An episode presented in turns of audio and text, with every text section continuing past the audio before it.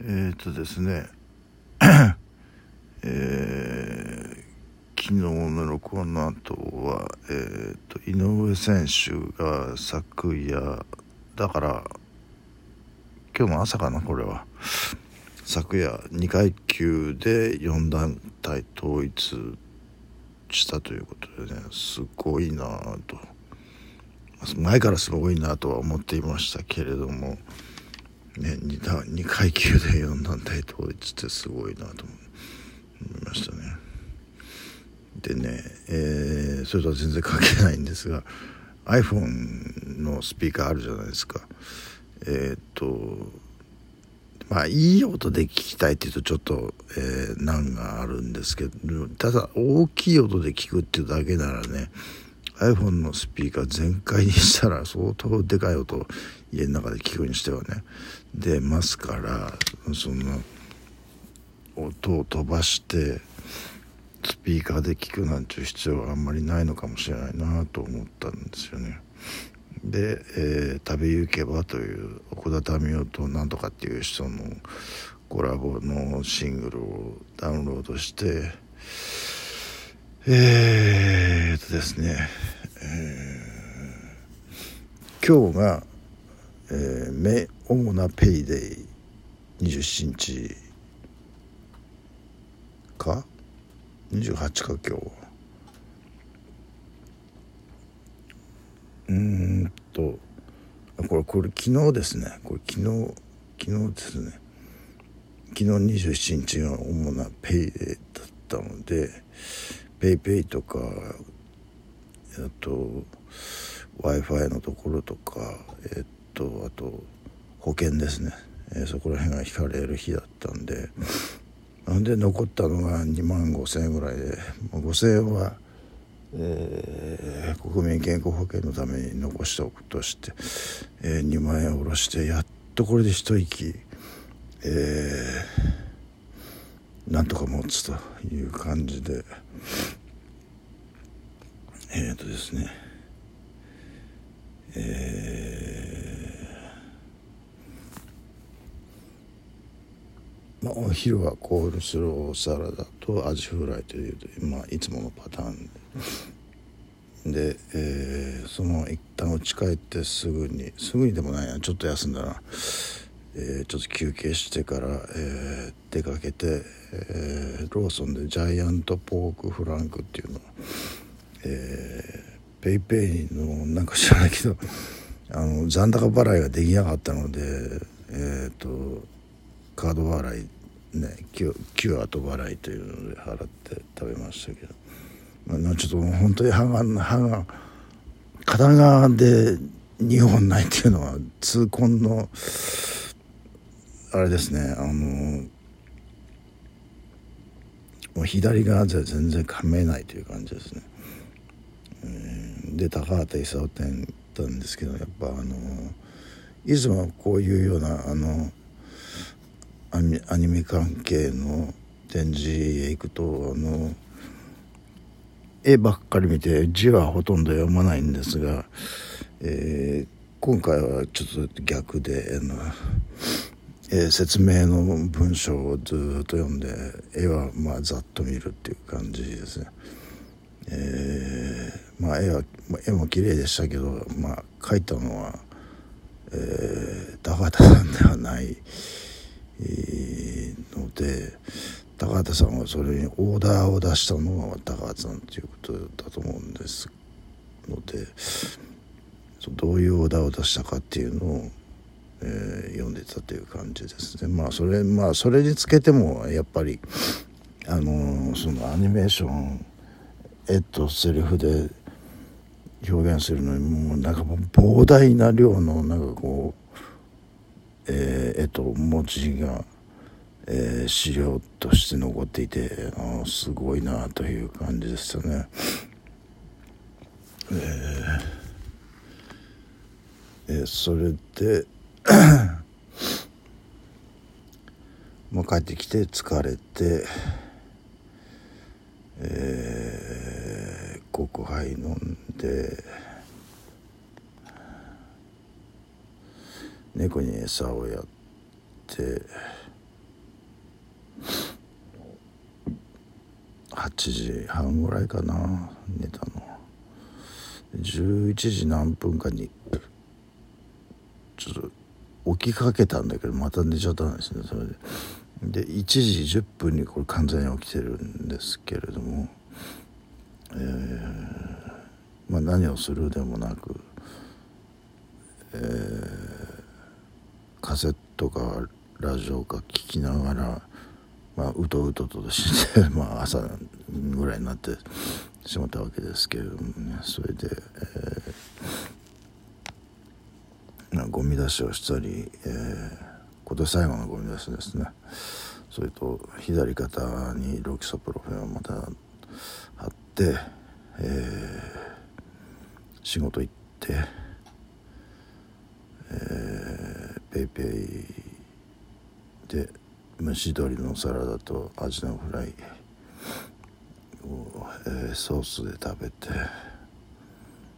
帰ってきた妻がお蕎麦を作ってくれるというので、えー、まあそれをその前に歯医者行ったんですね歯医者、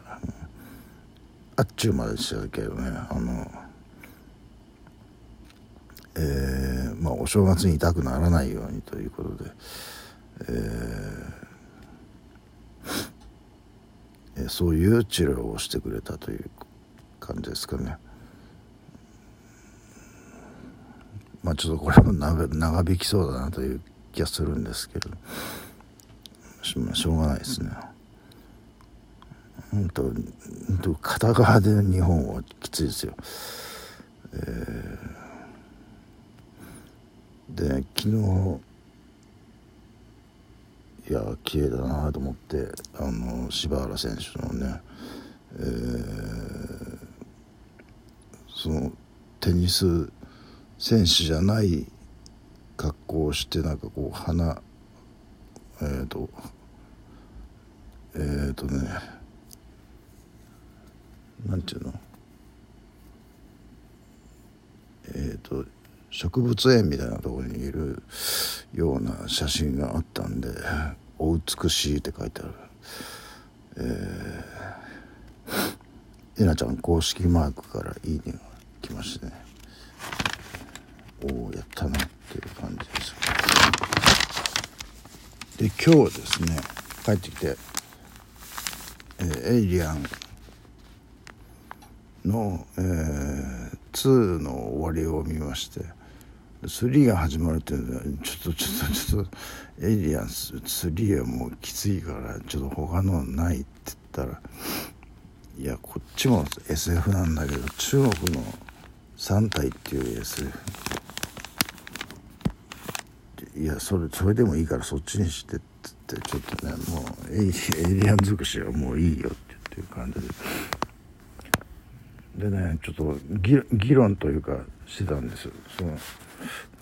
2人の男とそれを傍観してるような一人の女性がなんかいて、えー、その物理法則は存在しないのかと、えー、議論の一番底辺になるところはそれかみたいなちょっと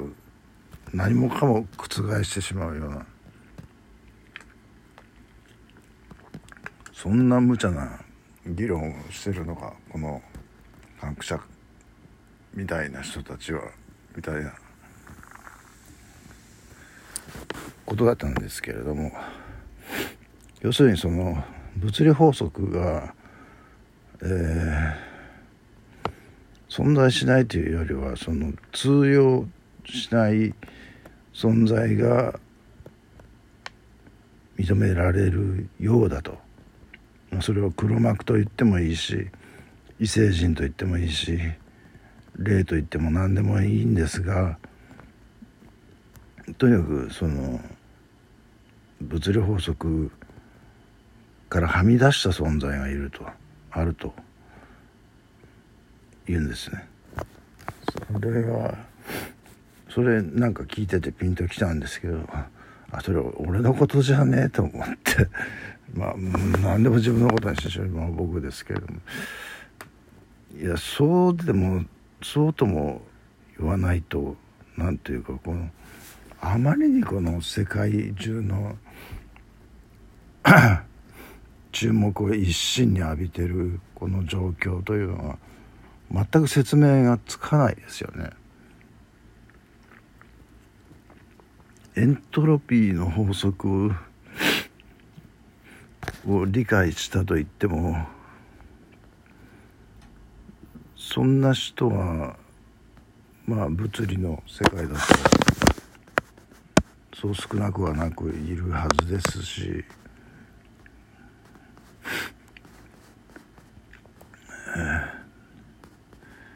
たまたまだとは思えないんですよねもうここまで来ると。うんだからなんかこう例えばたまたまで言うとパッと時計を見るとこう何時何時ぴったりっていうのが結構な確率であるんですよ。えー、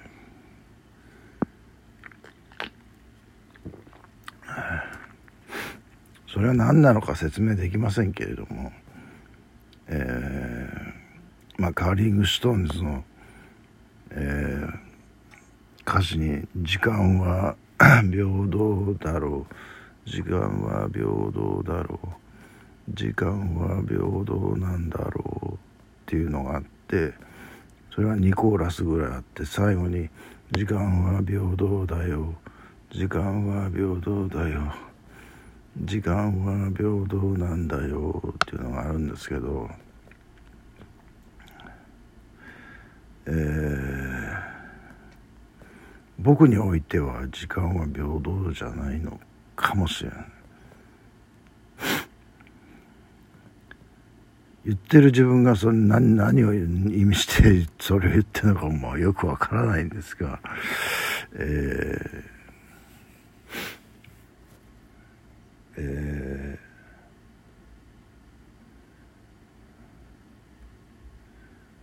ー、だから物理法則と時間の関係の縛りから抜きで出ているのが僕じゃないかという気がするんですよね。えー、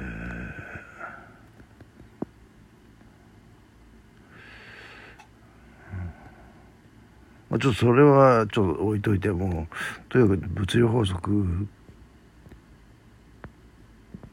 が通用しない人間というくくりが僕じゃないかっていう気がどうもするんですよね。